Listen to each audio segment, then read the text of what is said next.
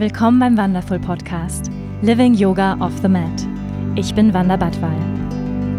Ich freue mich, gemeinsam mit dir die faszinierende Welt des Yoga, der Spiritualität und persönlichen Weiterentwicklung zu erforschen. Zu hören und zu erfahren, wie wir mehr Liebe, Balance und Erfüllung in unserem täglichen Leben integrieren können. Willkommen bei Wonderful. Schön, dass du hier bist.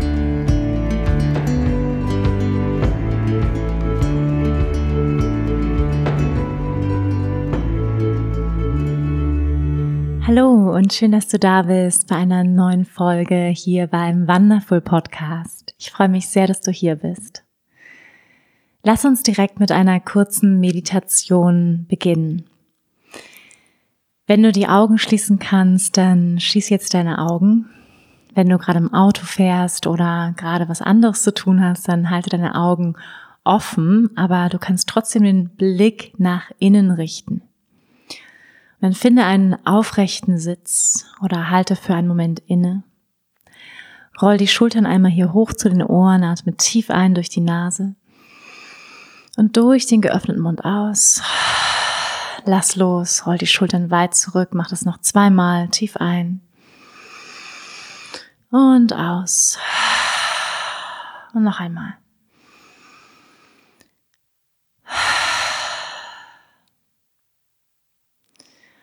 Dann spür nochmal deinem Tag nach, all den Erfahrungen, Momenten, Gefühlen, die du heute schon erlebt hast. Und all das, was dich hierher gebracht hat in diesem Moment.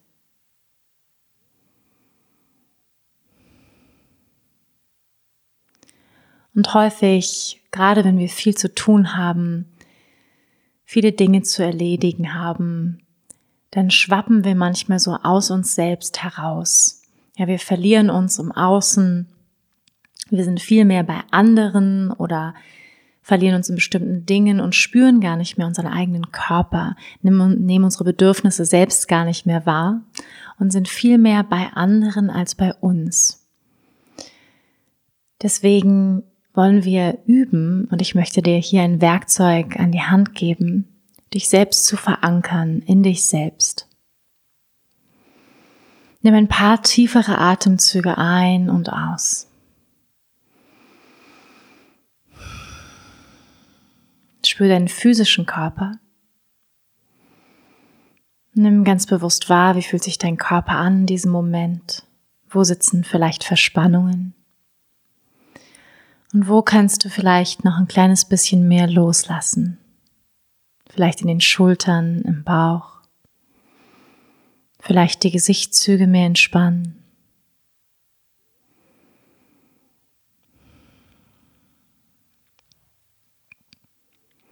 Und dann finde hier jetzt ganz bewusst die Basis deiner Wirbelsäule, über dein Becken, die Beckenknochen, die in Kontakt sind mit der Unterlage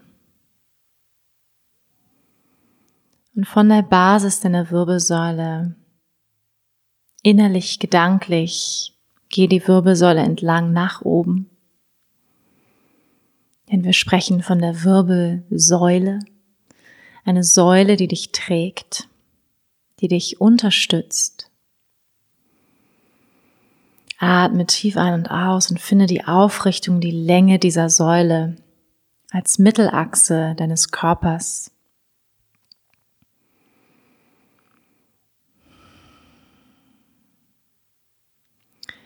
Und so, als ob du dich in dich selbst zurücklehnen könntest.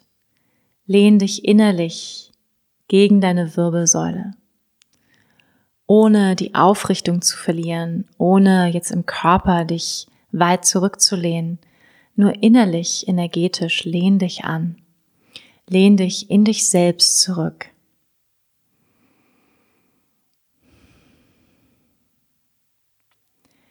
Finde die Verankerung in dir selbst.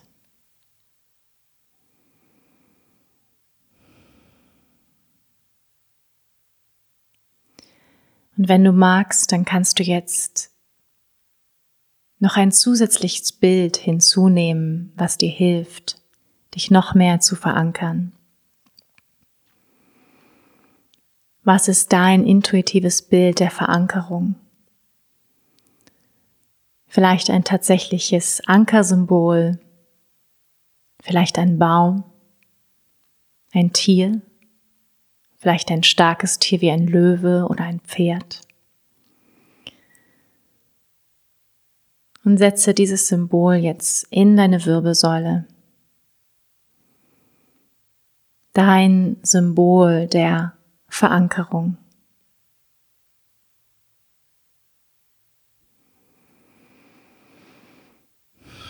Atme tief ein und aus und nimm wahr, wie sich das anfühlt, auch im restlichen Körper. Vielleicht ein Gefühl des Vertrauens, des Loslassens.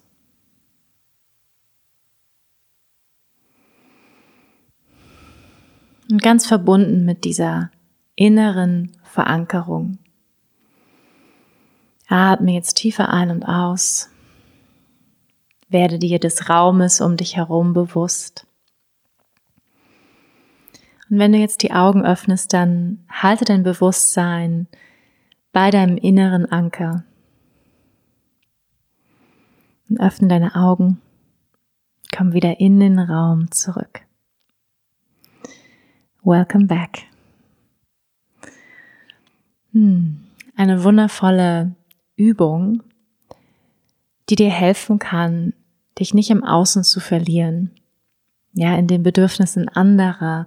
Und gerade wenn wir sehr empathische, mitfühlende Menschen sind, ja, was viele von euch sind, dann haben wir die Tendenz, ja, aus uns rauszuschwappen, ja, über uns selbst hinauszugehen.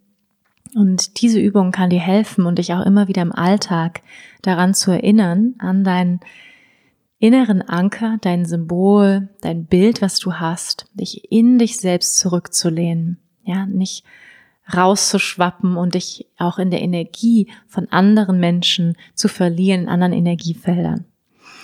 Ja, ihr Lieben, wir haben heute direkt mit einer praktischen Übung, mit einer praktischen Meditation gestartet.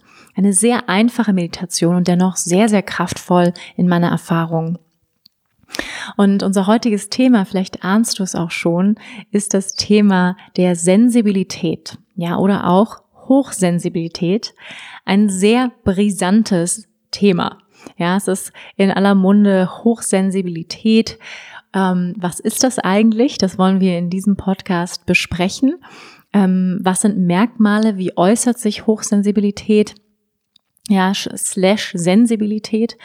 Ähm, ja, äh, was, was bedeutet das eigentlich? Und darüber möchte ich mit euch heute sprechen. Vorweggenommen, ich bin keine Psychologin, ich bin auch bestimmt keine Expertin für Hochsensibilität und gleichzeitig bin ich es dennoch. Denn auch ich bin definitiv jemand, ähm, der in diese Kategorie reinfällt von besonderer Wahrnehmung oder besonderer Sensibilität, ja, wie man Hochsensibilität nämlich auch beschreiben könnte, nämlich ja, als eine besondere Wahrnehmungsgabe, ja, als eine besondere Wahrnehmungsgabe und darüber möchte ich heute mit euch sprechen, weil ich glaube, das ist ein sehr sehr wichtiges Thema und aktuelles Thema für viele von uns ist. Wir leben ja in einer sehr bewegten Welt, ja, besonders in den letzten Monaten war es sehr bewegt, aber auch ähm, darüber hinaus leben wir in einer unheimlich schnellen Welt. Ja, die Welt ist unheimlich schnell geworden. Die Informationen, die wir täglich verarbeiten müssen, sind das, weiß ich nicht, tausendfache wie noch vor 100 Jahren. Ja, so als man noch mit Pferdekutschen so ungefähr durch die Gegend gefahren ist und die Welt wesentlich langsamer war. Es gab keine sozialen Medien, es gab keinen Fernseher, es gab kein Wi-Fi und in was für einer Lichtgeschwindigkeit wir miteinander kommunizieren über WhatsApp. Ja, meine Freundin sitzt in Australien, zack, ich schicke ihr ein WhatsApp-Bild, wir können telefonieren. Meine Freundin ist in Indien, zack, über WhatsApp telefoniert, gar kein Problem. Wir schicken Sprachnachrichten in Lichtgeschwindigkeit. Und das ist total cool und gleichzeitig ist es aber auch a lot. Ja, es ist eine Menge an Informationen, die wir den ganzen Tag aufnehmen, Bilder, die wir verarbeiten müssen. Und es ist einfach eine unglaubliche Reizüberflutung für unsere Sinne. ja, unseren Sehsinn, unseren Hörsinn, unseren Tastsinn, unseren Geruchssinn, unseren Geschmackssinn, da prasselt einfach unheimlich viel jeden Tag auf uns ein. Und ähm, weshalb ich glaube, was einer der Gründe ist, warum immer mehr Menschen auch sich für dieses Thema interessieren und ähm, das Gefühl haben, wow, ich bin komplett überfordert. Also das ist, glaube ich, der eine Grund und das ähm, möchte ich auch so ein bisschen dem vorausstellen, ja, dass das natürlich ein, ein Thema ist, was uns alle angeht. Ähm, ob wir uns jetzt selbst als ja hochsensibel betiteln wollen oder auch nicht, ähm, ist völlig zweitrangig, weil ich glaube, es ist etwas, was uns gerade alle ganz besonders angeht. Ja, dieses ähm, Thema der Überforderung. also das ist sozusagen ein, ein Thema unserer Zeit, könnte man auch sagen. Ein Thema unserer Zeit und weshalb es, glaube ich, für viele von uns sehr, sehr aktuell ist. Davon abgesehen, dass es ein Thema ist, was uns alle angeht, also das Thema der Überforderung eigentlich oder der Reizüberflutung, ist es natürlich auch etwas, was besonders Menschen anspricht oder beschäftigt oder auch herausfordert, ihre extreme Sensibilität oder auch Empathie. Häufig sind es Menschen, die sich auf den inneren Weg begeben, ja, so Menschen wie du und ich. Ähm, und viele von euch, die jetzt gerade zuhören, sind besonders sensibel, ja, und das ist sozusagen eine Folgeerscheinung, je mehr wir oder je tiefer wir einsteigen auf diesem Weg der Selbstkenntnis, je bewusster wir werden, ja, je höher unser Bewusstsein wird, je mehr wir wahrnehmen, desto sensibler und empathischer werden wir auch, ja. Ähm, als Beispiel, je bewusster wir uns werden, dass wir alle eins sind, ja, je tiefer uns dieses Bewusstsein wirklich, sag ich mal, in uns verankert ist, Je tiefer wir uns dessen, dieser Realität bewusst sind, desto mitfühlender werden wir. Und als Folge, ja, können wir zum Beispiel kein Fleisch mehr essen. Ja, weil wir einfach so sehr mitfühlen mit anderen Lebewesen als Beispiel, ja. Ähm, wir haben einfach eine größere Empathie, ja. Unser, unser Verhalten wird uns bewusster und auch die Folgen unseres Verhaltens. Das sind so Nebenerscheinungen, ja. Und ähm, es ist tatsächlich auch ein Ziel im traditionellen Yoga, also auf dem traditionellen Hatha-Yoga-Weg, gibt es verschiedene Stufen und eine der Stufen, also die erste Stufe, dreht sich darum, erstmal unseren Geist zu stabilisieren und ähm, ihn zu beruhigen. Ja, das ist sozusagen die Basis. Und die zweite Stufe dann dreht sich um das Ausdehnen unserer Wahrnehmung und unseres Bewusstseins, ja, mehr von der energetischen Realität wahrzunehmen. Und wir wissen ja mittlerweile alle, dass wir Energiewesen sind, dass Energie die zugrunde liegende Realität dieses Universums ist. Ja, es hat schon Einstein gesagt, everything is energy and there's all there is to it. Ja, also es, alles ist Energie und es ist alles, was es gibt. Ähm, das ist sozusagen kein Humbug, sondern es ist physisch bewiesen, dass wir Energiewesen sind, dass wir in einem energetischen Universum leben. Es ähm, bast und vibriert und ähm, flirt überall um uns herum. Wir können es zwar nicht mit unserem bloßen Auge sehen, aber es ist eine Realität. Und wir Menschen haben sehr eingeschränkte Sinneswahrnehmungen. Das ist sehr, sehr wichtig zu wissen. Das ist etwas, womit wir uns ja auf dem yogischen Weg als eines der ersten Dinge beschäftigen, uns bewusst zu machen, wie wenig wir wahrnehmen. Ja, nämlich nur, ich glaube, ein Prozent der Informationen in jedem Moment können wir durch unsere fünf Sinne wahrnehmen als Mensch, was relativ wenig ist. Ja, also nicht besonders akkurat, könnte man auch sagen, ist unsere Sinneswahrnehmung. Andere Tiere nehmen komplett anders wahr. Ja, Bienen, Delfine, Fledermäuse nehmen die Realität der Dinge komplett anders wahr. Ja, die leben in einer komplett anderen Realität. Oder unser Hund, wenn er uns anschaut, sieht komplett anders, andere Farben, andere Schärfeeinstellungen und so weiter. Also es gibt viel mehr beyond our limited um, perception. Ja, es gibt viel mehr jenseits unserer limitierenden Wahrnehmungsfähigkeiten. Und das ist ja ganz, ganz wichtig, uns das bewusst zu machen, das zu verstehen. Und eins der höchsten Ziele der Yogis war es wirklich, die Wahrnehmung auszudehnen und noch sensibler zu werden. Ja, sensibler für die eigene Energie, sensibler für unser eigenes Prana, unsere Lebensenergie, die in uns fließt und damit auch gleichzeitig für das Prana anderer Lebewesen. Ja, das heißt Pflanzen, anderer Menschen und so weiter, dass wir einfach sensibler werden, ja, für Stimmungen, für Energieshifts, ja, in Form von Emotionen, in Form von Energiefeldern und so weiter. Ja, eins der, der Ziele der Yogis war wirklich, ich sag mal, man könnte sagen, magische Fähigkeiten und ähm, Früher wurden Yogis auch als Magier bezeichnet. Ja, erinnert euch vielleicht an solche Bilder auf ähm, einem Nagelbett zu liegen und so weiter. Dass Yogis eine Fähigkeit entwickeln, ihre Energie zu kontrollieren letztendlich auch ihren Geist zu kontrollieren und ähm, damit sozusagen besondere Fähigkeiten erlangen, ja. Und ähm, das ist sozusagen ein Ziel auch des Yoga ist, sensibler zu werden. Ähm, das ist aber nicht unbedingt einfach, ja, sondern ganz im Gegenteil. Und ähm, viele von euch werden jetzt wahrscheinlich nicken und sagen, ja, es ist nicht einfach, wenn wir sensibler werden.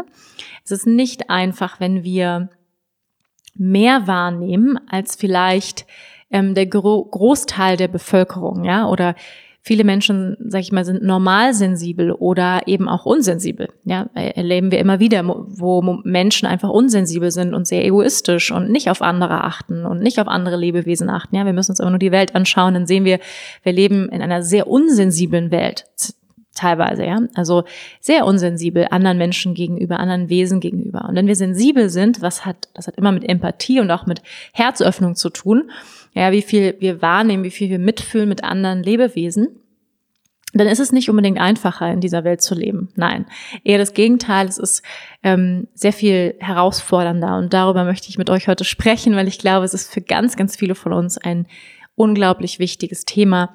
Und ähm, ja, ich habe vorhin gesagt, ich bin kein Experte in dem Sinne und dennoch bin ich ein Experte, weil es mein ganzes Leben betrifft. Ja, also immer wieder und auch jetzt ähm, looking back sehe ich viele, viele Situationen, die darauf hingedeutet haben, dass ich so etwas ja wie vielleicht hochsensibel bin. Und da möchte ich gerne einmal mit euch drauf eingehen. Ja, was bedeutet das eigentlich? Hochsensibilität Gibt es sowas überhaupt? Das nämlich ist die, die zweite Frage, die sich viele Wissenschaftler stellen in der Psychologie. Und dieser Begriff der Hochsensibilität wurde von Alan Aaron ähm, sage ich mal, zum ersten Mal definiert vor ungefähr 15 Jahren, also 1996 hat sie ein Buch geschrieben, ähm, was in Amerika veröffentlicht wurde. The Highly Sensitive Person hat sie herausgebracht. Das wurde 2005 in Deutschland dann ähm, veröffentlicht, also die hochsensible Person, könnte man sagen. Und es ist bis heute nicht wissenschaftlich nachgewiesen von Psychologen, ja. Und sie, also Ellen, Elaine Aaron sagt auch, sie wird je regelmäßig zerrissen. Ja, so viele ihrer Artikel werden wissenschaftlich zerrissen. Ähm, sie selbst ist aber jemand, der sagt, sie ist betroffen. Ja, sie hat auch aus ihrem eigenen Erfahrungsschatz in diesem Buch geschrieben und hat damit wirklich einen Nerv ähm, in der Bevölkerung weltweit getroffen.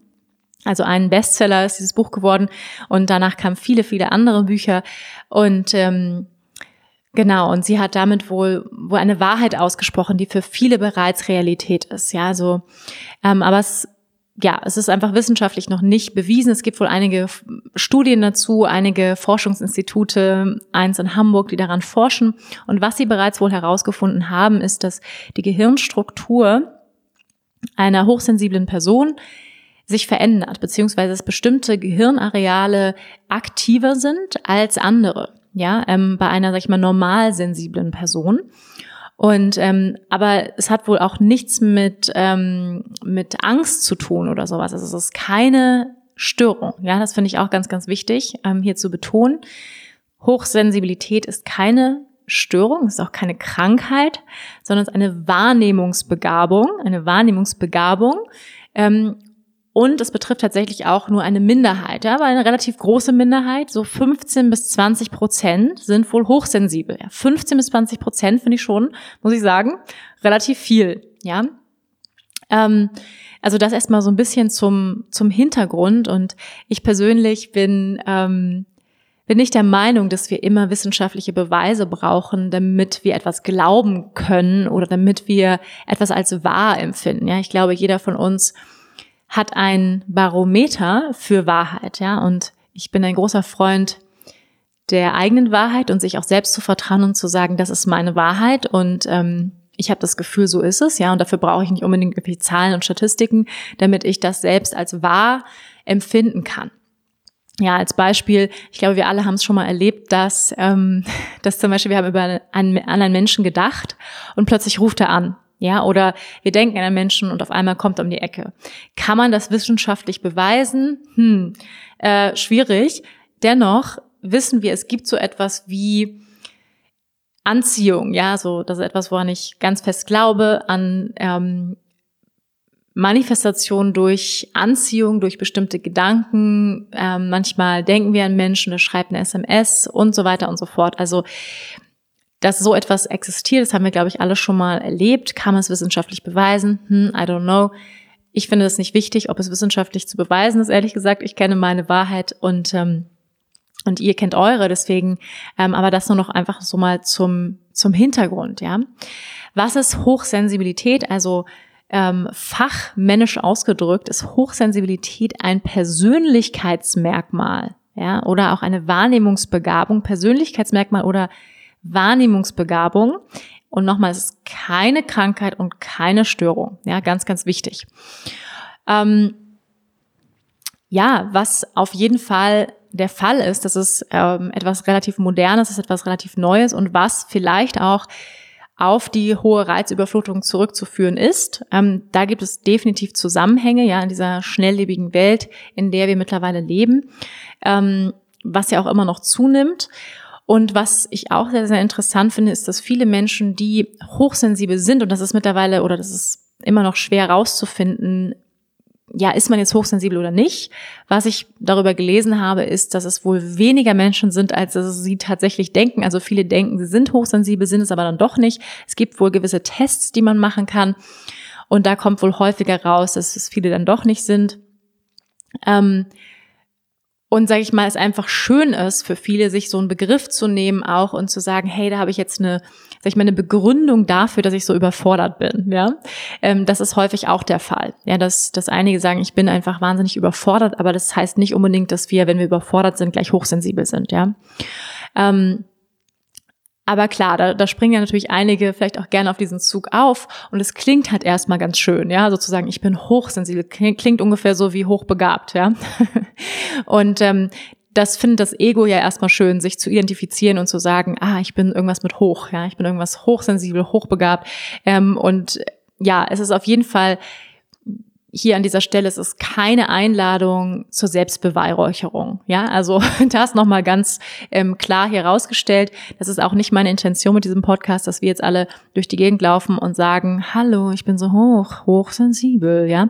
Ähm, dass wir das so vor uns hertragen, ähm, uns auf die Stirn schreiben oder auf unser T-Shirt und, und irgendwie uns damit besonders abheben wollen. Weil das ist, das mag das Ego sehr gern. Ja, das Ego mag sehr, sehr gerne, sich abzuheben und ähm, sich besonders zu fühlen so die Eigenschaft vom Ego, ja.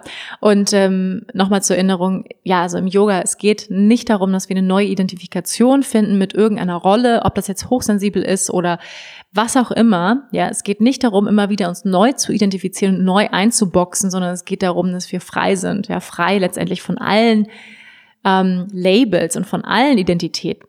Ja, aber wir sind alles. Dennoch kann es total helfen zu verstehen, dass wir in diesem Leben mit bestimmten Begabungen und mit bestimmten Schwächen und Stärken auch auf diese Welt gekommen sind. Ja, uns nicht daran festzuhalten, zu sagen, oh mein Gott, es ist so für immer.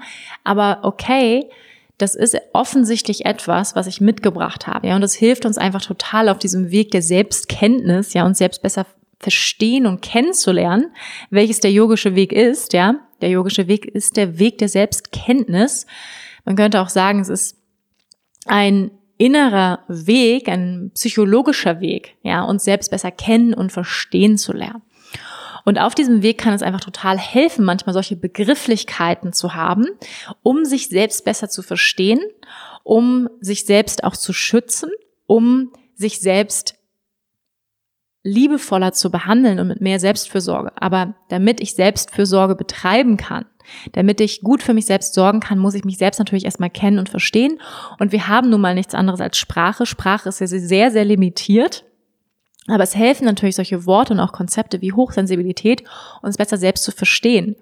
Ich meine, die alten Yogis, ganz ehrlich, ich glaube, die waren alle hochsensibel. ja, aber dieses, diesen Begriff gab es einfach noch nicht. Ja, es gab noch keine Begrifflichkeit dafür. Ähm, Und ähm, das ist eine sehr, sehr neue Begrifflichkeit, aber ich glaube, sie kann uns helfen. Sie kann besonders Menschen helfen, die besonders empathisch sind, besonders sensibel sind, sich selbst besser zu verstehen und sich nicht so stark als Minderheit wahrzunehmen oder so anders wahrzunehmen. Ja, das ist, weil das ist das, was häufig passiert, dass wir das Gefühl haben, ich bin irgendwie anders und ich müsste doch anders sein. Ja. Und ähm, deswegen mache ich diesen Podcast, ihr Lieben. Ähm, ja, ich habe vorhin angedeutet, ich bin Experte in dem Gebiet, weil ich selbst einfach viele Situationen in meinem Leben erlebt habe, ähm, die darauf hinweisen, als ich jetzt angefangen habe, mich mehr mit dem Thema auseinanderzusetzen, beziehungsweise immer mal wieder über die Jahre. Meine Mama ähm, ist eine der der Mamas, die ähm, Zeitungsartikel rausreißen aus den Zeitschriften, sie dann kopieren, ja richtig oldschool Kopierer in den Kopierer legen, dann mit einer Heftklammer zusammenklammern und mir dann feinsäuberlich, sie sammelte dann immer so über die Monate und dann gibt sie mir so einen Stapel, ja. Und ich habe so einen Stapel bei mir mit Artikeln über Hochsensibilität, ungefähr so fünf bis sechs Artikel, ja. Und die habe ich jetzt alle mal durchgeforstet und ähm, ja über die Jahre immer mal wieder was gelesen und ähm, habe mich auch mit meiner Mama da schon öfter drüber unterhalten und sie hat dann auch schon immer gesagt, ja, Wanne, ich glaube, du gehörst zu dieser Kategorie, liest dir das mal durch und so weiter. Und ähm, weil ich, also das war das eine und dann bekomme ich immer wieder die Frage von euch, was kann ich tun, um mich vor negativen Energien von anderen Menschen zu schützen? Ja, was kann ich tun, ähm, um mich da zu schützen, um mich freier zu machen? Ich bin immer viel zu sehr bei anderen viel zu wenig bei mir. Also die erste Antwort darauf, auf diese Frage, wäre schon mal diese Übung, die wir ganz zu Anfang hier gemacht haben, diese Verankerungsmeditation, nenne ich sie jetzt mal, ähm, mir ein Symbol der Verankerung zu geben, um mich nicht so sehr von anderen Energien, ähm, von anderen Menschen beeinflussen zu lassen. Das ist eine und ich mache am Ende dieses Podcasts noch eine abschließende Meditation mit euch, ähm, wo wir uns energetisch schützen, ja, vor Energien, vor Spirits, vor Menschen. Ja, letztendlich ist es egal, alles ist Energie und es gibt einfach Energien auf dieser Welt, die wir nicht unbedingt uns reinziehen wollen. Ja, es gibt Energien von anderen Menschen, die nichts mit unserem Energiefeld zu tun haben und die müssen wir uns auch nicht reinziehen und sollen wir uns auch nicht reinziehen, weil das ist einfach sehr, sehr anstrengend und ähm, kann auch einfach ja, kann sehr belastend sein auf Dauer. Und besonders wenn wir empathisch sind, dann ist es wichtig, dass wir wissen, wie wir uns selbst schützen können. Und da machen wir am Ende eine wundervolle Meditation, ihr Lieben. Ja, ähm, ich wollte euch ein bisschen von Situationen erzählen, wo ich gemerkt habe, ähm, ich falle in diese Kategorie. Oder beziehungsweise lass uns erstmal darüber sprechen, was macht Hochsensibilität eigentlich aus? Was sind so Merkmale, an denen ich erkennen kann, dass ich vielleicht in diese Minderheit von 15, 20 Prozent der Bevölkerung reinfalle. Ja, zum einen ist es, dass wir, ich habe schon gesagt, uns extrem schnell reizüberflutet fühlen, aber schneller als andere Menschen. Ja, dass wir alle, sage ich mal, am Rande der Überforderung sind in dieser Welt. Das ist, glaube ich, ein Zeichen unserer Zeit. Zum zweiten sind es aber wirklich Menschen, die extrem geräuschempfindlich sind. Ja, extrem helligkeitsempfindlich, also Licht, sehr extrem darauf reagieren, ähm, Lautstärke nicht gut abkönnen, große Gruppen an Menschen, sie überfordert und einfach zu intensiv für sie ist auf Dauer.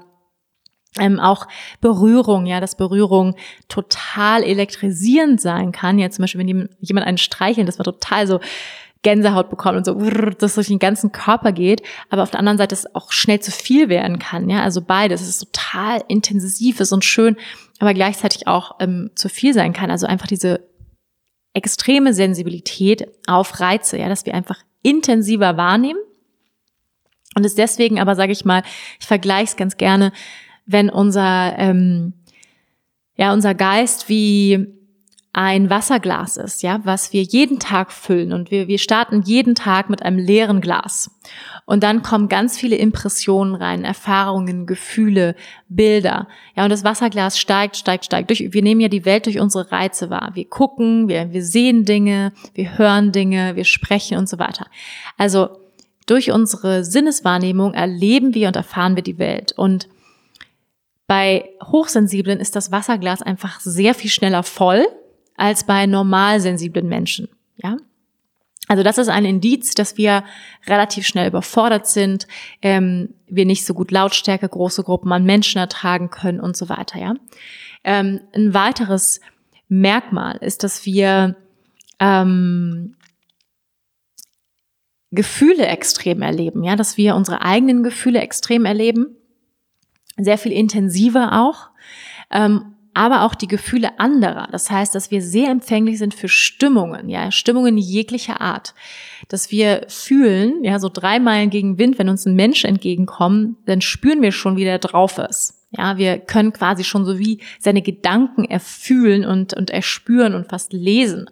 Ja, oder wenn wir in einem Raum von Menschen treten und jemand schaut uns an, dann spüren wir so richtig die Energie an unserem Körper und jetzt ziehen uns das so richtig rein und bemerken jede Augenbrauenzucke und jedes, ähm, jedes Verhalten, Körperwahrnehmung, also ähm, die Körpersprache. Wir sind super, super sensibel für Stimmungsveränderungen von Menschen im Raum.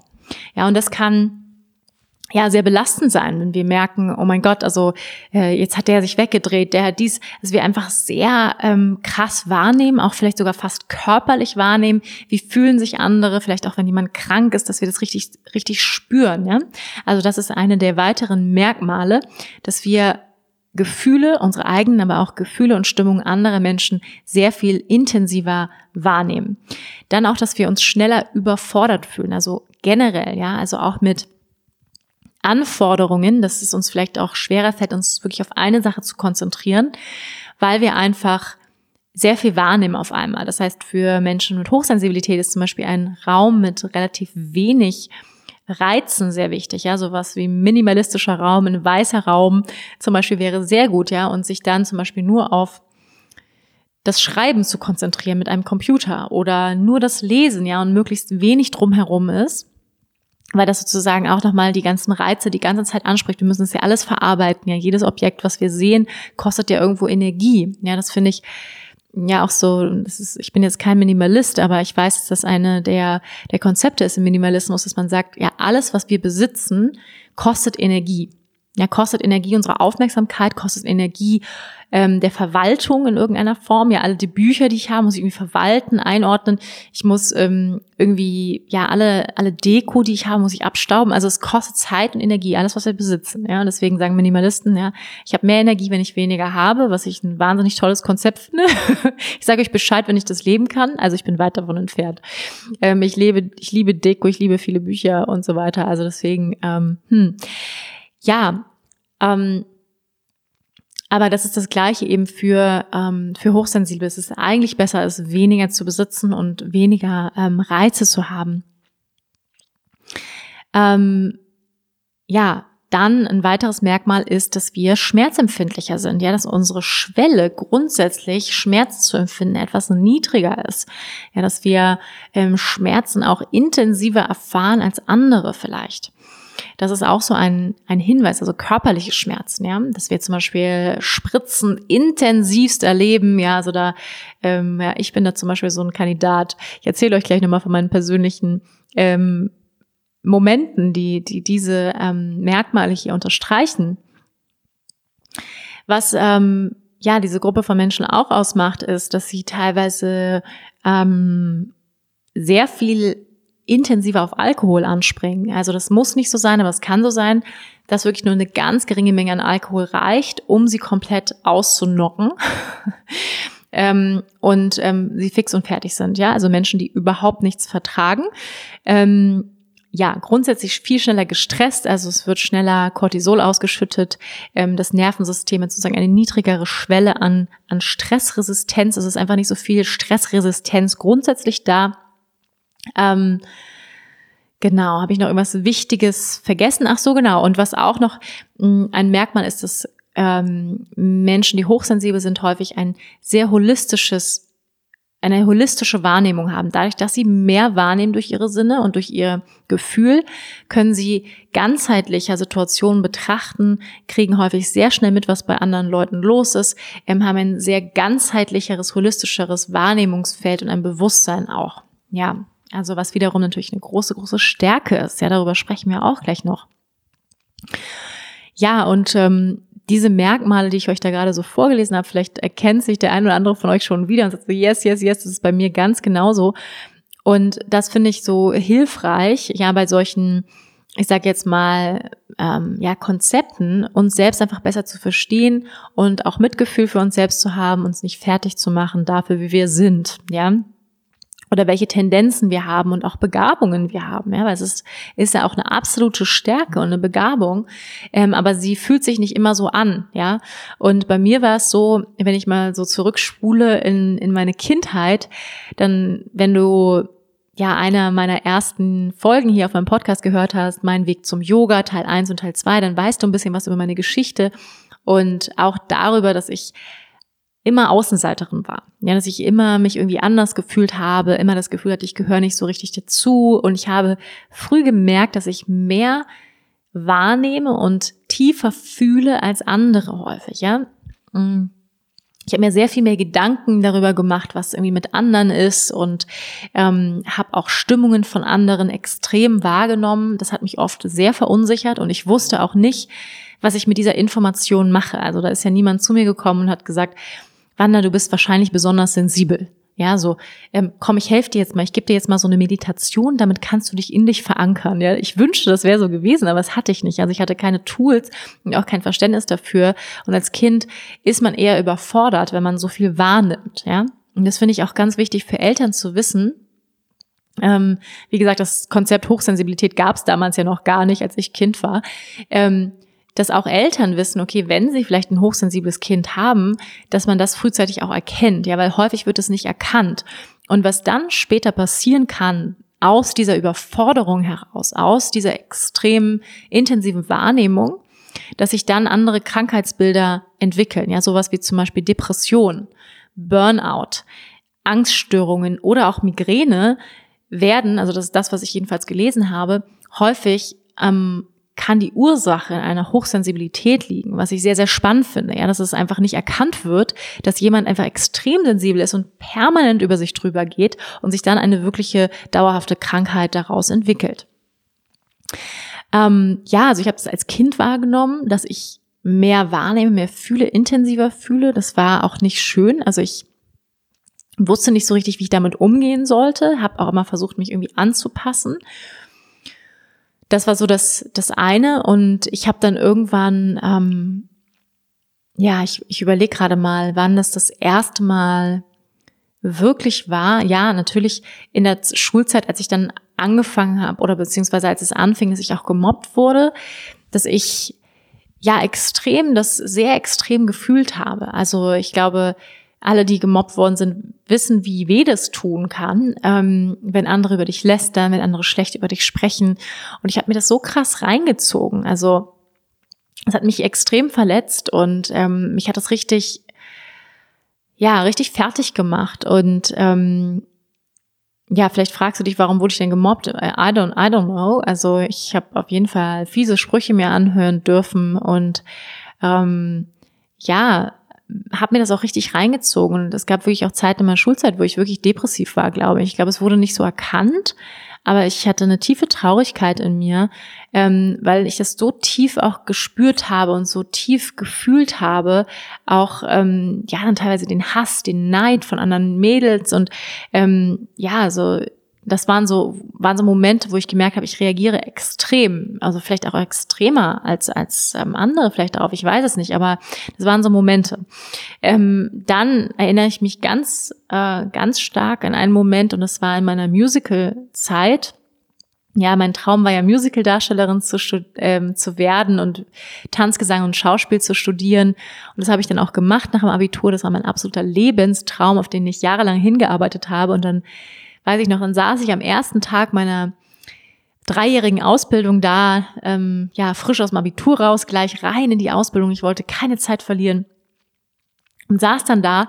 Und ihr müsst euch vorstellen, ähm, es waren so ungefähr 400 Leute im Jahrgang, also und ein Zirkus, ja wirklich ein Zirkus von Menschen, die singen, die tanzen, die schreien, die ihr Bein hinter den Kopf äh, dreimal drehen. Und ähm, ja im Spagat sitzen und Opern singen und also eine unglaubliche Selbstdarstellung, ja und und ähm, Energie und und Power auch und ähm, aber auch viel, ja, wirklich viel. Und ich weiß noch, wie ich da saß und ich war, wow, ich war so überfordert von all den Reizen, von all den Energien von Menschen und mich hat das so krass eingeschüchtert, also die Power, das scheinbare Selbstbewusstsein, manche waren ja auch sehr selbstbewusst, aber auch, auch sehr übertriebene Selbstdarstellung. Und es hat mich total verunsichert. Und ähm, und ich war total eingeschüchtert und mich hat das total affected. Ja, also ich war total außer Bahn geworfen vom ersten Tag und habe mich super unwohl gefühlt. Und das zog sich dann weiter dadurch. Also die ersten Jahre meiner, meiner Ausbildung waren leider die mit die schwierigsten Jahre und die dunkelsten Jahre in meinem Leben. Obwohl ich das so geliebt habe, das Singen, das Tanzen, das Spielen. Aber es gab einfach so viele Momente, wo meine extreme Sensibilität oder auch meine Hochsensibilität, wenn man es so nennen möchte, ähm, mir im Wege gestanden hat, ja, besonders bei dieser Ausbildung, besonders bei diesem Job, ja, alles was ja Richtung, ich sag mal, darstellende Künste geht und ähm, Medien, da braucht man, habt ihr vielleicht auch schon gehört, ein dickes Fell. und keine dünne Haut, ja, also keine Sensibilität, sondern man muss tough sein, ja, und man muss von sich selbst überzeugt sein. Es muss einem scheißegal sein, was andere denken. Und man darf nicht so viel darüber nachdenken, wie andere einen finden oder wie es anderen geht, ja, man muss bam auf die Bühne und Ellenbogen und zack und ja, und all das war ich nicht. Also ich war das komplette Gegenteil ich wurde auch wirklich so erzogen, ähm, ja, sozial zu sein, nach anderen zu schauen. Und ähm, ich weiß noch, dass ich, ich weiß noch diese Stunden, wir hatten so ein, so ein Fach, das hieß Liedinterpretation, ja, Liedinterpretation, da ging es darum oder da geht es darum in diesem Schulfach, dass man das Lied interpretiert. Das heißt, wie stelle ich es da auf der Bühne? Ja, worum geht es? Was ist die Geschichte äh, meiner Figur, die dieses Lied singt? Ja, also es geht um um äh, eine bestimmte Geschichte darzustellen und auch um Bewegungen, die du dann auf der Bühne machst und ja, was trägst du und so weiter und so fort. Ähm, und das heißt, in diesem Fach muss one by one, also einer dann nach vorne gehen und dann arbeitet der Gesangslehrer dann eben äh, mit dieser einen Person und alle anderen sitzen im Stuhlkreis, so im Halbkreis und du stehst da allein und singst, ja, und, und performst dann dein Lied. Und ich weiß noch, wie dann alle anderen da saßen und haben gelästert und irgendwie im Handy geschrieben und also eine schlechte Stimmung. Und du musst dann da stehen und singen und es ist halt überhaupt nicht unterstützend, ja, wenn andere da sitzen und lachen und ähm, lästern und so weiter. Und ich weiß noch, wie furchtbar das für mich war, ja, also so, also so, ähm, ja demütigend fand ich das auch, ja, so ähm, mich da hinstellen zu müssen und zu singen und singen ist ja sowieso etwas total verletzliches, ja, das ist ja etwas super scary und dann auch noch, wenn andere lästern über dich und du hast das Gefühl, so missgünstige Stimmung im Raum. Also furchtbar. Und ähm, ich weiß nicht, ich glaube, ich habe jeden Tag in dieser Ausbildung fast, also die ersten zwei Jahre auf jeden Fall habe ich fast jeden Tag geheult. Also es war für mich absoluter Albtraum, wo ich das Singen an sich total geliebt habe und auch das Tanzen, das Spielen. Aber diese und ich konnte mich nicht davon, und das ist genau das, was Hochsensible nicht können häufig, ist sich davon zu trennen und sich abzuschotten und sag ich mal, den Filter, also sich zu sagen, den Filter rauszunehmen oder beziehungsweise ähm, teilweise keinen Filter zu haben. Ja, sondern ungefiltert sich alles reinzuziehen, ja, alle Stimmungen, alle Gedanken. Und es war teilweise so, dass ich die Gedanken hören konnte im Raum von den Leuten. Ja, also wirklich, dass es für mich richtig laut war, was die gedacht haben. Und ähm, das war es war wirklich krass. Und ähm, andere Situation war im Ballettunterricht. Ja, alle von euch, die schon mal Ballett getanzt haben, kennen das. Man muss im Ballett häufig so eine Diagonale tanzen, ja, die Diagonale. Und dann müsst ihr euch vorstellen, stehen da alle so in einer Reihe. Dann muss immer einer one by one dann eine Diagonale tanzen, also so eine kurze Abfolge von Schritten, so Pas rechts, Pas links und dann Piorette eins oder zweimal und dann Chassé, Chassé, was weiß ich, ja, also es sind so Ballettbegriffe, ihr kennt es vielleicht, wenn ihr schon mal bei Ballett wart. Und an sich ist das ja total nett. Ich habe Ballett auch immer geliebt. Ich finde das wundervoll. Ähm, die Grazie, herrlich, ja. Ähm, aber wenn da eine ganze Reihe von missgünstigen Mitschülern stehen oder die dich nicht mögen oder das Gefühl hast, die lästern über dich, dann ist es halt Horror. Ja, es war für mich absoluter Horror. Also wenn ich heute darüber spreche, dann fühle ich das gar nicht mehr. Aber ich weiß, dass es damals für mich absolut furchtbar war. Also ich hatte richtig Angst vor diesen Momenten, ja, wo ich vor der Gruppe irgendwas tanzen oder performen musste. Ich das Gefühl hatte, alle machen sich über mich lustig oder finden mich scheiße oder lästern über mich, ja. Und das war für mich super schlimm. Und ich hatte auch das Gefühl, und es ist tatsächlich auch so gewesen, also ähm, dass einfach, sag ich mal, in diesem, in diesem Feld der darstellenden Künste, ja, so Schauspiel, Gesang, ähm, da ist einfach ein hoher Konkurrenzdruck. Das ist einfach so, da ist hoher Wettbewerb und Leistungsdruck. Und ähm, da, sag ich mal, ist teilweise einfach eine negative Stimmung. Ja, da sind missgünstige Menschen auch und, und äh, was heißt missgünstige Menschen, aber da kommt das, sag ich mal, dieser Anteil kommt raus, ja, und dieser Wettbewerb und, ja, ich bin doch besser und guck mal, wie scheiße und, äh, äh. und das habe ich mir so reingezogen und ich konnte wirklich teilweise die Gedanken anderer Leute am Ende des Raumes hören gefühlt. Also ich, die haben mich angeguckt und ich konnte spüren, also wie so ein Pfeil, der in mein Herz schießt und ich konnte mich nicht schützen. Ja, und das habe ich einfach nicht gelernt. Ich habe nie gelernt, mich zu schützen weil ich es auch nicht wusste, wie. Ja, ich hatte keine Tools. Heute habe ich zum Glück Tools, deswegen mache ich auch diesen Podcast, um euch mal ähm, so ein paar Tools von mir mitzugeben, ja, weil ich finde, das ist so so wichtig, das selbst über sich selbst zu wissen, zu verstehen und dann auch zu wissen, wie man sich selbst helfen kann und da auch für sich selbst sorgen kann. Ja, und ähm, Deswegen war diese Zeit einfach so unglaublich schwer für mich. Ja, ähm, das waren so einige der Momente, wo ich, wo ich gemerkt habe, okay, irgendwie reagiere ich extrem. Ich reagiere extrem, ja, so extrem, dass ich dann sehr, sehr krank geworden bin, ja. Ähm, also ich habe dann sozusagen mir diese Energie reingezogen und habe das Gefühl gehabt, ich bin nicht richtig. Ja, also ich bin dann in extrem Selbsthass verfallen, extrem Perfektionswahn und ähm, ja wirklich habe mich selber total krank gemacht, ähm, weil ich mich nicht schützen konnte. Ja, weil ich mich einfach nicht schützen konnte. Mm, ja, dann andere Situationen, die ich im Laufe meines Lebens immer wieder wahrgenommen habe, ist, dass ich kein Gruppenmensch bin. Ja, jetzt äh, wirst du vielleicht lachen, weil ich bin ja Yogalehrerin und gehe dann immer in eine Gruppe. Und das liebe ich auch, ja, ich bin, ich liebe das zu unterrichten. Ähm, aber das ist sozusagen in einem ganz bestimmten Kontext, ja, das ist in einem Kontext, wo ähm, ja einfach bestimmte Rollen ganz klar sind und ähm, da, wie soll ich das sagen? Die Gruppe ist fast so wie ein Körper, könnte man fast sagen. Ja, es ist dann fast so wie ein, ähm, ja, es ist eine andere Form des Zusammenseins, als wenn ich jetzt, was weiß ich, mit zehn Leuten essen gehe und alle quatschen durcheinander und ähm, es ist laut im Lokal. Das ist natürlich ein ganz anderes Zusammensein. Ja, es ist meistens ja auch Ruhe im Raum und das ist eine, eine peaceful Atmosphere. Ja, es ist eine, eine, eine ruhige Atmosphäre. Und das liebe ich auch total. Ich liebe es, mit Gruppen zu arbeiten, aber es ist ein ganz anderes Setting, sage ich jetzt mal, als wenn ich mich jetzt privat mit 20 Leuten treffe. Ja, es ist ein ganz komplett anderes Setting.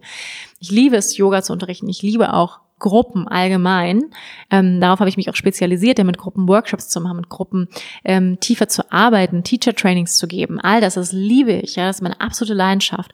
Und gleichzeitig, deswegen ist es auch so witzig, wenn ich es jetzt sage, ähm, bin ich kein Gruppenmensch. Und das ist total ähm, interessant, dieses Paradox, aber das ähm, und es ist spannend, weil ich das neulich auch von, ähm, von einem anderen Coach gehört habe, ja, der auch ganz, ganz viel mit Gruppen arbeitet und der gesagt hat, er ist überhaupt kein Gruppenmensch. Und das fand ich so spannend, weil wir können beides sein. Ähm, und in einem anderen Kontext mag das total stimmen. Ja, als Beispiel, ich habe mich zum Beispiel nie wohlgefühlt auf Partys. Ja, ich fühle mich nicht wohl auf Partys. Ich bin dann eher schüchtern, ich bin eher zurückgezogen, ich bin, und du wirst jetzt vielleicht auch sagen, das ist ja interessant, Wanda wirkt gar nicht schüchtern, ne? Nee, also so one-on-one -on -one bin ich überhaupt nicht schüchtern. Also mit, mit einer einzelnen Person oder mit euch aber jetzt, wenn ich zum Beispiel auf eine Party gehe, bin ich eher zurückhaltend. Also bin ich überhaupt nicht extrovertiert zum Beispiel.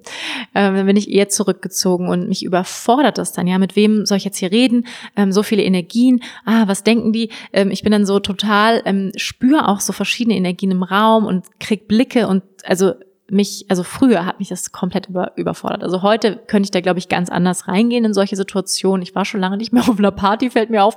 Ähm, ja, aber ich glaube, ich könnte ähm, da heute ganz, kann da ganz anders mit umgehen. Ja, also ähm, ich kann mich ganz anders schützen mittlerweile und weiß einfach, wie ich in solche Situationen reingehe. Also auch nämlich vorbereitet. Nicht, ich stolper da nicht einfach so äh, blindlings rein und bin dann überrascht, dass ich komplett überfordert bin. Ähm, und das waren einfach so Momente, wo ich immer wieder gemerkt habe, ähm, ich fühle mich in Gruppen nicht wirklich wohl, beziehungsweise überfordert es mich schnell. Ähm, ich fühle mich schnell ähm, ja einfach voll. Mein Glas der Wahrnehmung ist schnell voll. Es reicht mir dann nach ein, zwei Stunden, wo andere dann sagen, boah, jetzt gehen wir nochmal richtig, hauen wir nochmal richtig auf Kacke, ja, jetzt gehen wir nochmal Party machen. Um 23 Uhr bin ich halt so, boah, ich muss ins Bett. Ich bin fix und fertig, ja. Also ich merke auch, dass ich zum Beispiel am Abend, das ist auch so ein Indiz, ich bin sehr müde. Also ich bin abends wirklich sehr, sehr müde und ähm, bin dann wirklich komplett fertig. Also ich habe gar keine Probleme zu schlafen. und ich habe auch das Gefühl, das kommt daher, dass ich einfach sehr viel verarbeiten muss. Ich sehr viel aufnehme und sehr viel wahrnehme die ganze Zeit an Details und an Farben und Emotionen und Gefühlen und das sozusagen all das, was wir, wenn wir besonders sensibel sind, müssen wir sozusagen mehr verarbeiten, weil wir einfach mehr Informationen aufnehmen. Ja, und dann vielleicht am Abend auch schneller müde sind oder früher müde sind als andere. Ich erinnere mich an viele ähm, Neujahrsabende, an Silvesterabende, wo ich um 10 Uhr im Bett lag. Ja, ich weiß nicht, vielleicht geht's euch auch so, auch ein Indiz für Hochsensibilität, 10 Uhr Silvesterabend im Bett. Ja, also das zum einen eben waren es die Gruppen, die mich häufig einfach angestrengt haben, wo ich auch gemerkt habe, ich verliere auch, also es ist auch etwas bis heute, wo ich merke, ich verliere das Interesse, wenn zu viel durcheinander gesprochen wird. Ich kann mich nicht konzentrieren auf eine Sache. Und ich war immer jemand, der Freundschaften one-on-one -on -one hatte, ja. Also das habe ich nicht bewusst entschieden. Ich, ich dachte auch früher immer, ich will doch eine Clique haben, ja, so wie die anderen Mädchen in, ne, wie das so in der äh, in der Bravo Girl vorgelebt wird, da gibt's auch immer so Klicken dann so, ne? In der Foto Love Story gab's immer so Klicken. Und ich dachte dann auch, ich möchte auch so eine Clique haben, ja.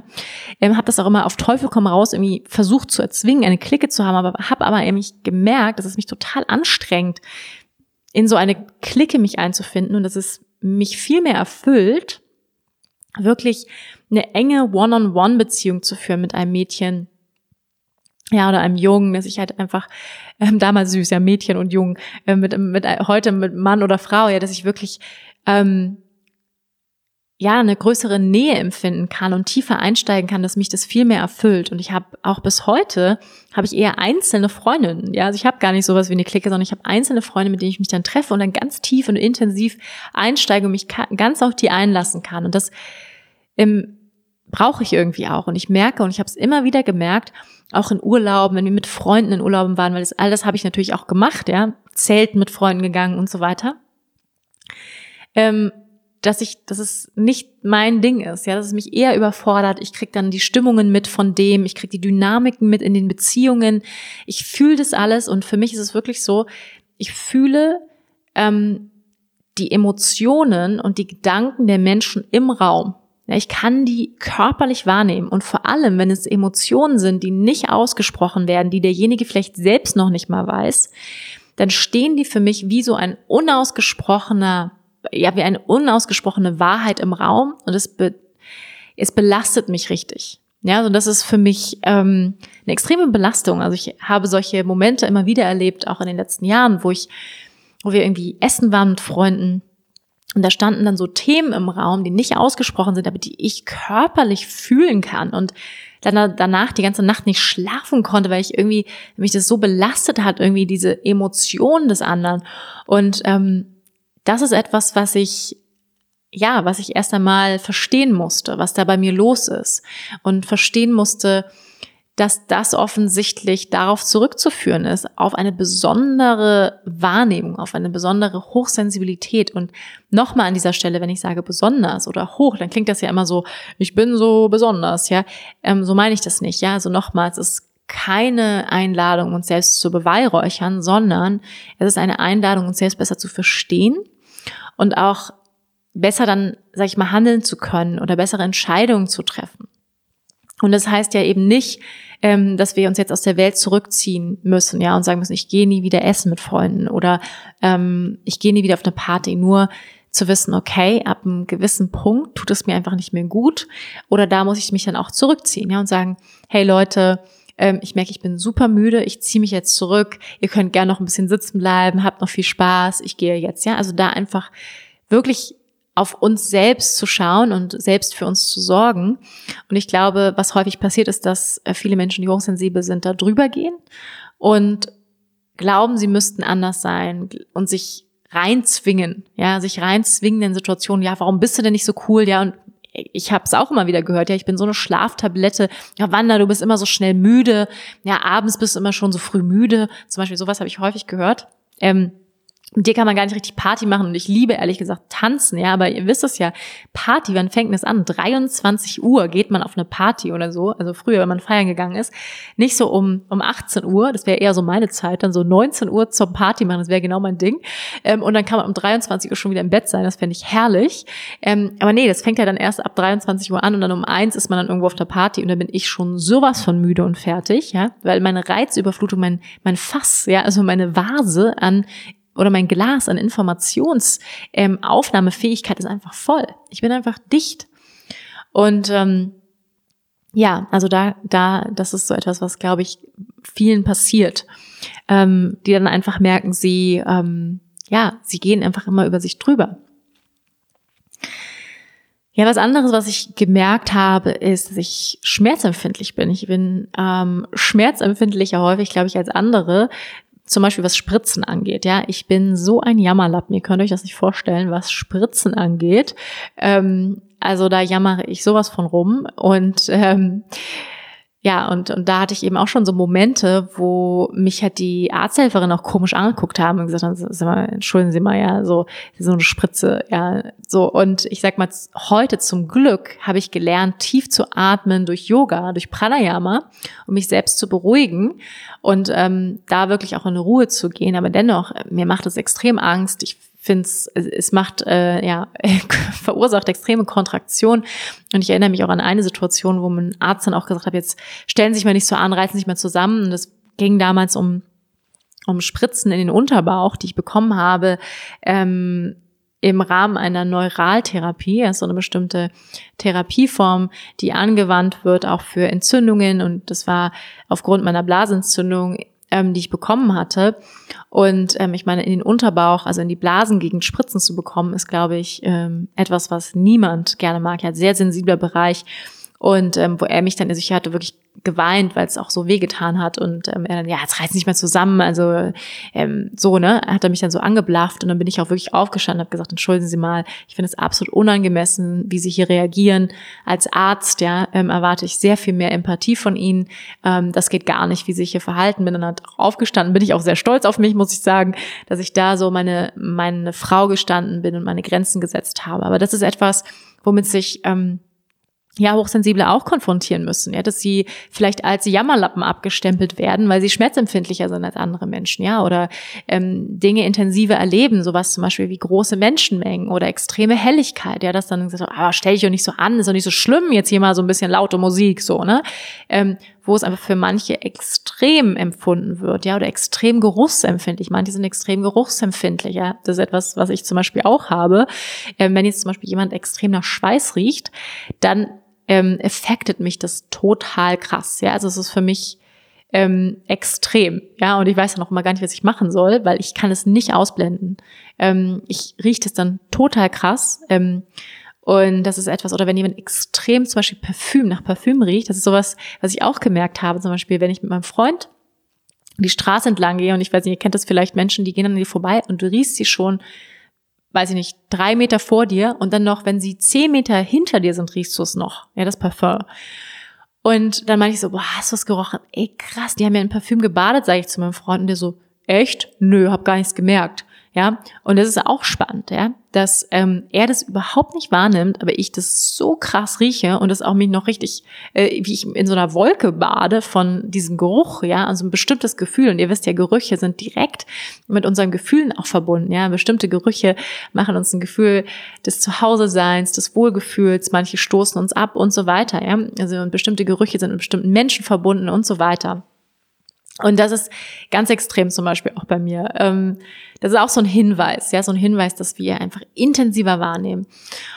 Und ähm, ja, das finde ich einfach total wichtig zu wissen. Ja, ich finde, das ist total wichtig, das zu wissen über uns selbst. Und wenn du vielleicht in diese Kategorie gehörst, dass du ähm, da einfach jetzt Verständnis für dich selbst entwickelst, oder vielleicht kennst du ja auch jemanden, der der so reagiert, ja, der schneller von Partys nach Hause geht, der schneller müde ist, der schneller überfordert ist, der ein niedrigeres Stresslevel hat, der geruchsempfindlich ist, der Stimmungen besonders aufnimmt, ja, und dann finde ich, geht es auch darum, dass wir Mitgefühl haben mit Menschen, die da einfach anders wahrnehmen, ja, oder, oder mehr wahrnehmen, ähm, und das nicht verurteilen, ja, das nicht abtun als etwas oder belächeln, ja, was es ja häufig wird in unserer Gesellschaft leider. Und das gilt jetzt nicht nur für Hochsensibilität, sondern es gilt für alle, ähm, sag ich mal, für alle äh, Kategorisierungen, die irgendwie anders sind, ja, für alle Menschen, die irgendwie anders sind, die anders wahrnehmen.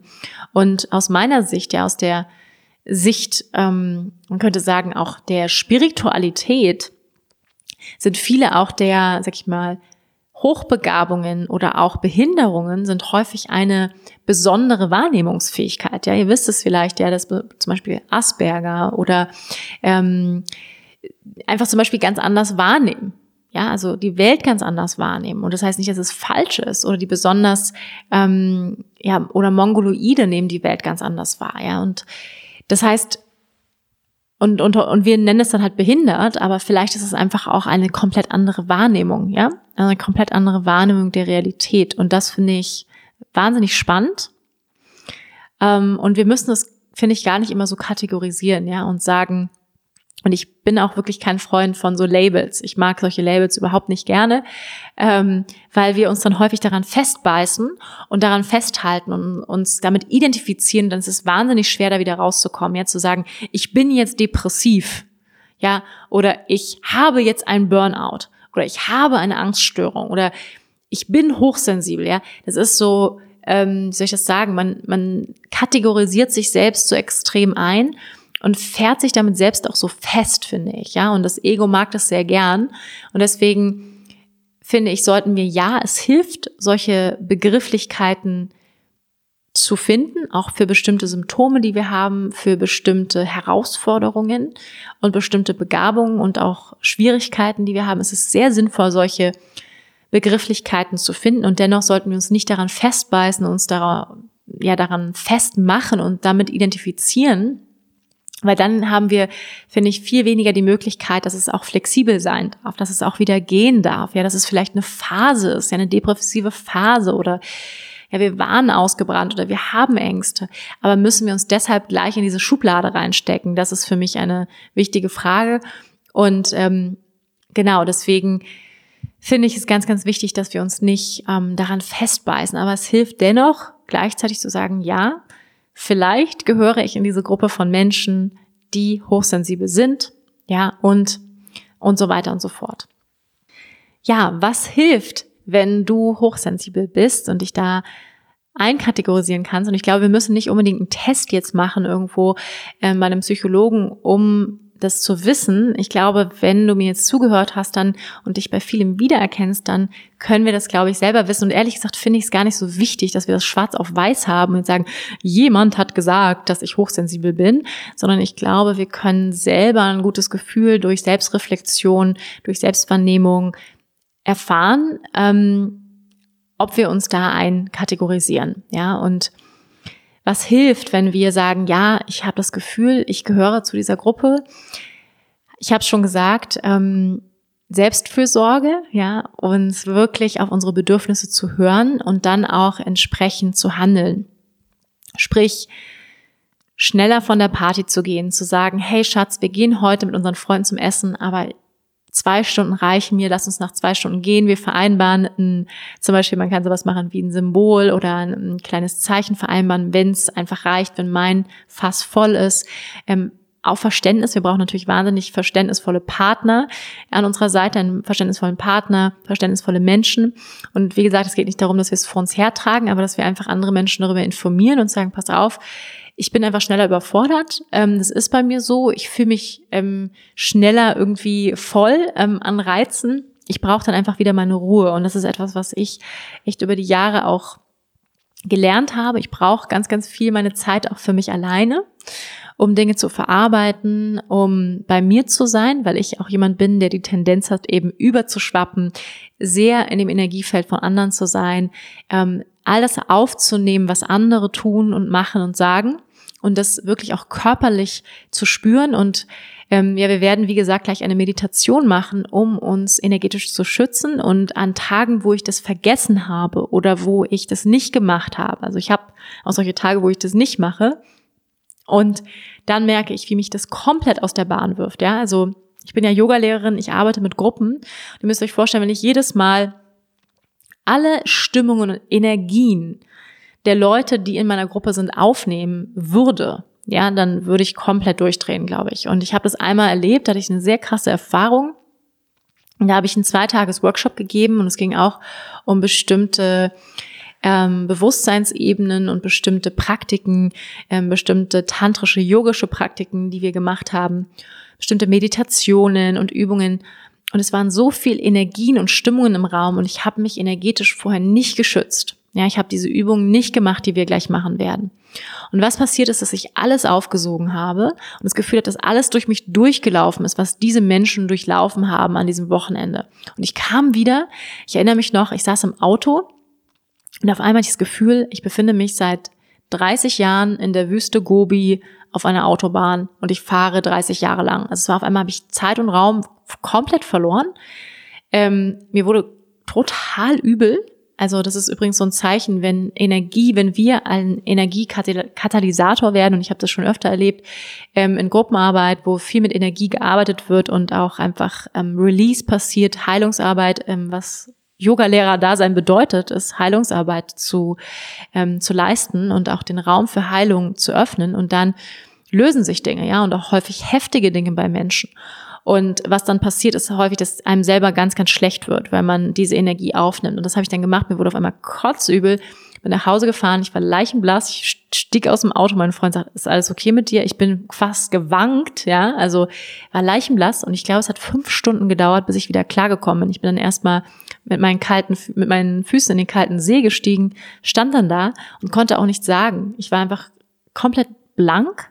Es war eine ganz krasse Erfahrung, habe ich vorher noch nie gehabt ähm, und wusste hinterher, ich habe mich nicht geschützt energetisch und ich habe alles aufgesogen und habe es dann aber zum Glück wieder in den See abgegeben. Es war alles gut, aber es kann heftig sein, ja, wenn wir nicht wissen, wie wir uns schützen. Also Zeit alleine verbringen, Zeit in der Natur verbringen, ja, uns wirklich zu erden, zu grounden, mit der Natur sowas machen wie mit den Füßen auf der Erde zu sein, zu atmen, ja, einen Spaziergang durch den Wald zu machen, wirklich wieder auch zur Natur zurückfinden, uns erden, uns grounden. Das ist ganz, ganz wichtig, besonders wenn wir sehr energiefühlig sind, sehr emotionsfühlig, sehr viel aufnehmen, dann ist es ganz wichtig, uns zu erden, zu grounden, in die Natur zu gehen, Zeit alleine verbringen, wieder in unsere Mitte zurückfinden, Meditation natürlich, ja, in Stille sein. Das kann helfen und einfach auch wirklich das Barometer in uns selbst zu schärfen, wann ist es zu viel? Ja, wann ist es einfach zu viel und wann brauchen wir jetzt Ruhe, wann müssen wir gehen und auch einfach konsequent zu sein, ja, und nicht, weil wir anderen gefallen wollen, dann doch noch ein bisschen länger bleiben und dann am Ende merken, boah, es war einfach zu viel.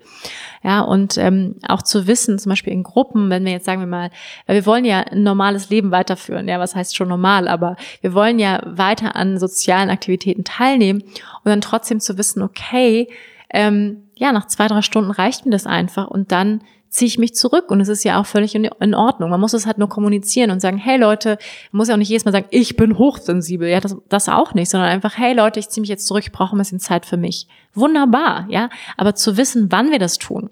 Ja, und ich habe einige Freundinnen, die das nicht machen, ja, die die die dann sich verausgaben und am Ende merken, boah, ich bin fix und fertig, ja, und ich bin da mittlerweile echt ziemlich gut drin geworden, mich dann echt zurückzuziehen, egal wie geil die Party ist und weil ich einfach in mir das mittlerweile spüre, wann die Grenze ist. Ich fühle das ziemlich direkt und da hilft natürlich Yoga und Meditation enorm, um einfach eine Sensibilität für unsere Grenzen zu entwickeln und zu wissen, wann ist es zu viel und wann ist eine Grenze erreicht, wo es einfach reicht und wir Zeit für uns brauchen.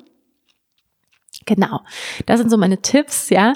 Und jetzt kommt natürlich jetzt nochmal diese wundervolle Meditation, die uns hilft, unser Energiefeld zu schützen, uns vor negativen Energien anderer Menschen zu schützen und häufig ist es anderen ja auch gar nicht unbedingt bewusst, was für Energien sie so mit sich rumtragen. Nur ist es ganz, ganz wichtig, dass wir uns das nicht alles reinziehen, weil häufig ist das, was bei anderen los ist oder was in der Welt generell los ist, ist nicht unsers und ähm, sollten wir uns deswegen auch nicht reinziehen. Okay, dann lass uns mit dieser Meditation diesen Podcast beenden. Finde nochmal einen aufrechten Sitz. Atme tief ein und aus. Entspann die Schultern, den Bauch. Schließ für einen Moment die Augen, wenn du kannst.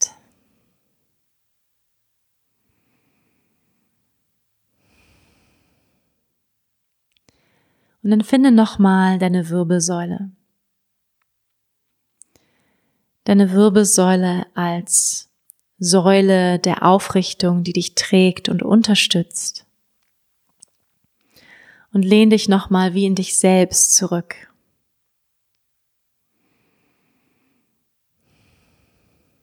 Du kannst hier auch nochmal dein Symbol der Verankerung in deine Wirbelsäule platzieren.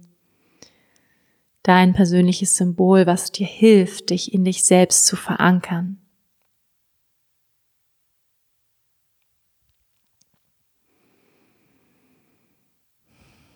Lass den Atem weiter ganz entspannt ein- und ausfließen.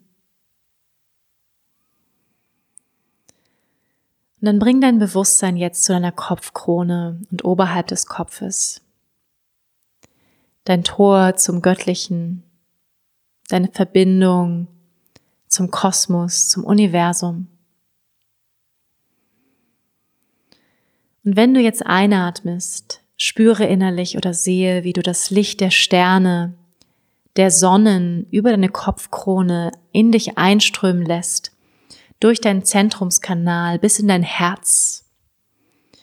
Und mit der Ausatmung spüre, wie eine Fontäne aus Licht in zwei Fontänen rechts und links um dich herum fließen, aus deinem Herzen und Kreise bildet. Große Lichtkreise.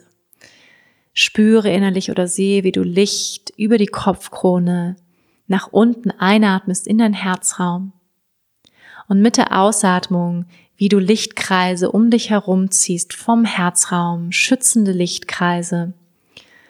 Und diese Fontäne von deinem Herzen aufgeht, ja, wie so ein Torus-Shape, wie so Hörner, die in rechts und links nach außen aufgehen. Und mach das noch ein paar Mal.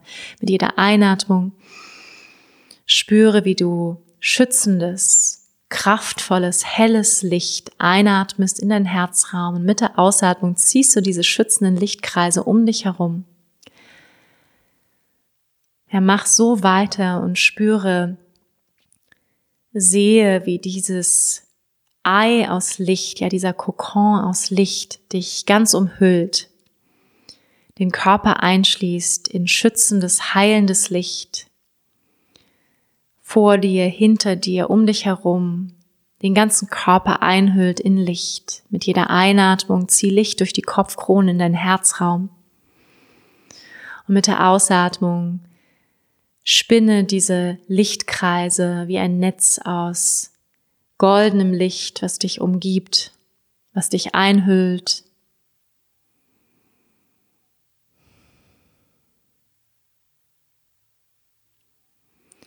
Und sieh jetzt schließlich deinen ganzen Körper eingehüllt in diesem Ei aus Licht.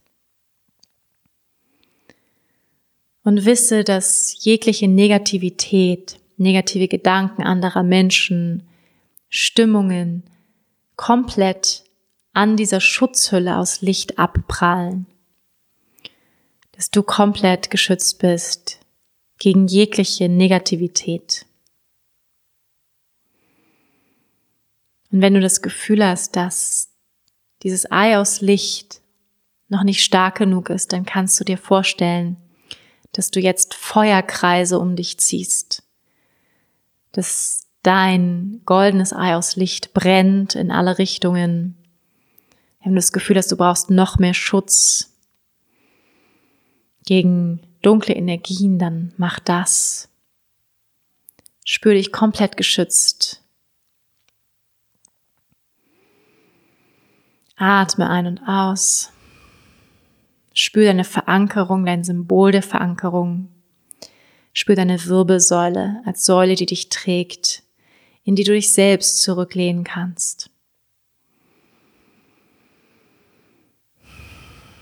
Atme nochmal tiefer ein und aus. Und dann öffne langsam jetzt deine Augen. und spüre, wie du ganz beschützt und geschützt bist und wie du jetzt von diesem Ort in die Welt gehen kannst.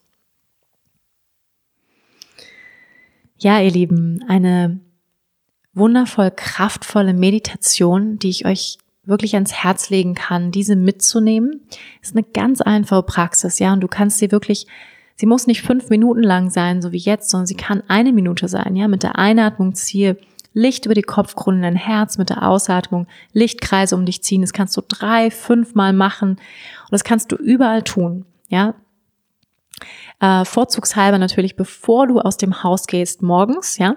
Wenn du eine eigene Praxis hast, eine Meditationspraxis, dann integriere das in deine Praxis. Ja, ist etwas, was ich integriere in meine Praxis.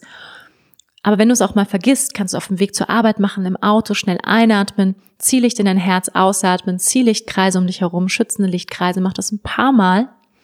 Also sowas von effektiv, sowas von kraftvoll und ich freue mich so, dass ich jetzt dir dieses Tool an die Hand geben kann. Ich hoffe, es wird dir helfen. Also es ist so einfach und dennoch so wirkungsvoll und kraftvoll und ich merke den Unterschied immer an Tagen, wo ich es nicht gemacht habe dass ich total erschöpft bin. Ja, sowas. Ich hatte neulich so eine Situation, da war ich shoppen in der Stadt und ich war fix und fertig. Ja, übrigens shoppen ist auch etwas, was Hochsensible nicht unbedingt gerne mögen. Ähm, ich bin auch kein wahnsinniger Freund, auch wenn ich ähm, Klamotten schön finde, ähm, strengt es mich wahnsinnig an. Ja, und besonders wenn man keinen Schutzkreis zieht. Das heißt, wenn du das nächste Mal shoppen gehst, unbedingt Schutzkreis ziehen. Wenn du in Menschengruppen gehst, ja, wenn du in die Stadt fährst, wenn du U-Bahn fährst, zieh dir nicht alles rein. Ja, da sind viele Energien da draußen sind unterwegs. Ja, und besonders wenn du sensibel bist. Zieh dir das nicht alles rein, schütze dich, ja, mit einer solchen Visualisierung, mit einer Verankerung. Und das kannst du überall machen. Ja, egal wo du bist, beim Arbeitsplatz, auf der Toilette, ähm, in der U-Bahn, im Auto, kannst du das machen vorzugsweise, bevor du aus dem Haus gehst, dass du wirklich bei dir bleibst, ja, und dir nicht ähm, nicht schon in, sag ich mal, in bestimmte Situationen schon reinkommst. Und diese Meditation der Verankerung ist auch wirklich wundervoll, wenn du ähm, zum Beispiel ein wichtiges Gespräch hast, ja, und ähm, ja, dann schwieriges, herausforderndes Gespräch, dich wirklich in dich selbst zu verankern, weil was ähm, natürlich einer der sag ich mal, der Side Effects ist und der positiven Side Effects einer hochsensiblen Person ist, dass wir sehr empathisch sind. Ja, dass wir sehr viel mitfühlen mit anderen Menschen, mit anderen Lebewesen generell, ja, dass es uns einfach das Herz zerbricht, wenn wir ein Tier leiden sehen. Ja, das ist wirklich, dass wir es körperlich spüren, wenn ein anderes Lebewesen leidet. Und ähm, das ist, sage ich mal, auch die Stärke der Hochsensiblen, ist empathischer zu werden. Und wenn wir nochmal auf den Weg der Yogis zurückgehen, dann ist das das Ziel. Ja, das Ziel ist, herzoffener zu werden. Das Ziel ist, empathischer zu werden, mehr zu fühlen. Ja, und das finde ich einen großen, großen Irrtum und ein Missverständnis, was ähm, in der spirituellen Szene besteht, oder auf dem spirituellen Weg ist, dass wir weniger fühlen oder sowas. Ja, also dieses Konzept von Non-Attachment, also ähm, Nicht-Anhaftung. Es geht nicht darum, dass wir weniger fühlen, ihr Lieben. Ja, es geht darum, dass wir mehr fühlen, dass wir mehr fühlen. Und das heißt nicht, dass wir mehr anhaften unbedingt, aber dass wir erlauben, alles zu fühlen. Ja, die Traurigkeit, den Schmerz, die Freude und so weiter. Können wir es die ganze Zeit und immer und alles fühlen? Nein. Ja, das wäre zu viel. Würden wir jetzt den Schmerz der ganzen Welt die ganze Zeit fühlen? Das ist too much, auf jeden Fall. Dennoch ist es ganz, ganz wichtig, dass wir uns erlauben zu fühlen. Und gerade wenn wir sehr empathisch sind, ja, dass wir nicht weggucken, dass wir nicht sagen, nein, ich gucke mir die Tierdoku nicht an. Oder nein, ich kann das Leid von der Massentierhaltung nicht sehen, dass jeden Tag Tausende von Tiere abgeschlachtet werden und so weiter. Ja, ich kann das Leid der Welt nicht sehen und ähm, das finde ich ganz wichtig, dass auch wenn wir zu der Gruppe gehören, die besonders sensibel, besonders empathisch sind, dass wir nicht die Augen verschließen. Das heißt auch nicht, dass wir es uns jeden Tag reinziehen müssen, aber das heißt, dass wir sagen, ja, ich fühle besonders viel und deswegen fühle ich so viel mit ja, deswegen fühle ich so viel und deswegen möchte ich auch einen Beitrag leisten. Das ist, sage ich mal, auch unsere Stärke, dass wir so viel fühlen. Weil wir fühlen auch das, was ungerecht läuft.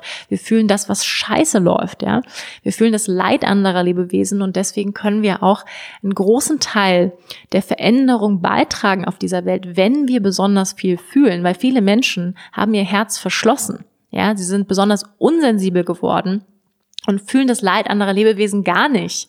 Ja, und das ist ich sag mal, ich sag mal deswegen glaube ich, dass besonders sensible Menschen, hochsensible Menschen können einen großen, großen Beitrag leisten zur Veränderung auf dieser Welt. Ja, weil sie mehr fühlen, mehr wahrnehmen von dem, was einfach scheiße läuft, ja, von dem, was nicht richtig läuft. Und deswegen, ihr Lieben, lasst uns mehr fühlen. Ja, lasst uns mitfühlender sein, mit uns selbst, mit anderen und lasst uns selbst uns annehmen, so wie wir sind, ja, in, ähm, in all den wundervollen Facetten und Farben, die wir haben, ob wir hochsensibel sind oder auch nicht hochsensibel sind, ja, dass wir im alle ganz genauso wie wir sind gut sind.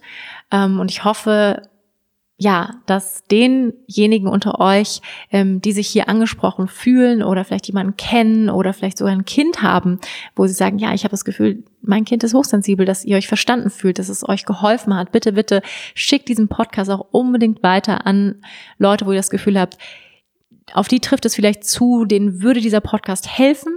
Ja, ich freue mich sehr, wenn ihr Lust habt, meine Arbeit zu teilen. Wenn du Lust hast, meine Arbeit zu unterstützen, dann bitte schreib mir eine Rezension auf Apple iTunes. Ja, ich freue mich natürlich auch immer wahnsinnig über euer Feedback ähm, auf Instagram. Nur es hilft mir am allermeisten bei Apple iTunes. Ähm, da freue ich mich total, wenn du Lust hast, mir eine Rezension zu hinterlassen. Ich freue mich natürlich auch, wenn du mir schreibst. Ähm, ich freue mich immer wieder sehr, hier mit euch zu sein, mit euch ähm, ja Themen zu teilen, die mich beschäftigen, ähm, die mir am Herzen liegen. Und ich hoffe sehr, dass und ich habe das Gefühl, dass dieser Podcast einen Nerv trifft von vielen, vielen Menschen da draußen. Ich hoffe sehr, er hat dir geholfen. Seid ganz, ganz doll geknuddelt. Ähm, ich schicke euch ganz viel Liebe. Ich freue mich, wenn wir uns hier nächste Woche wiedersehen. Namaste.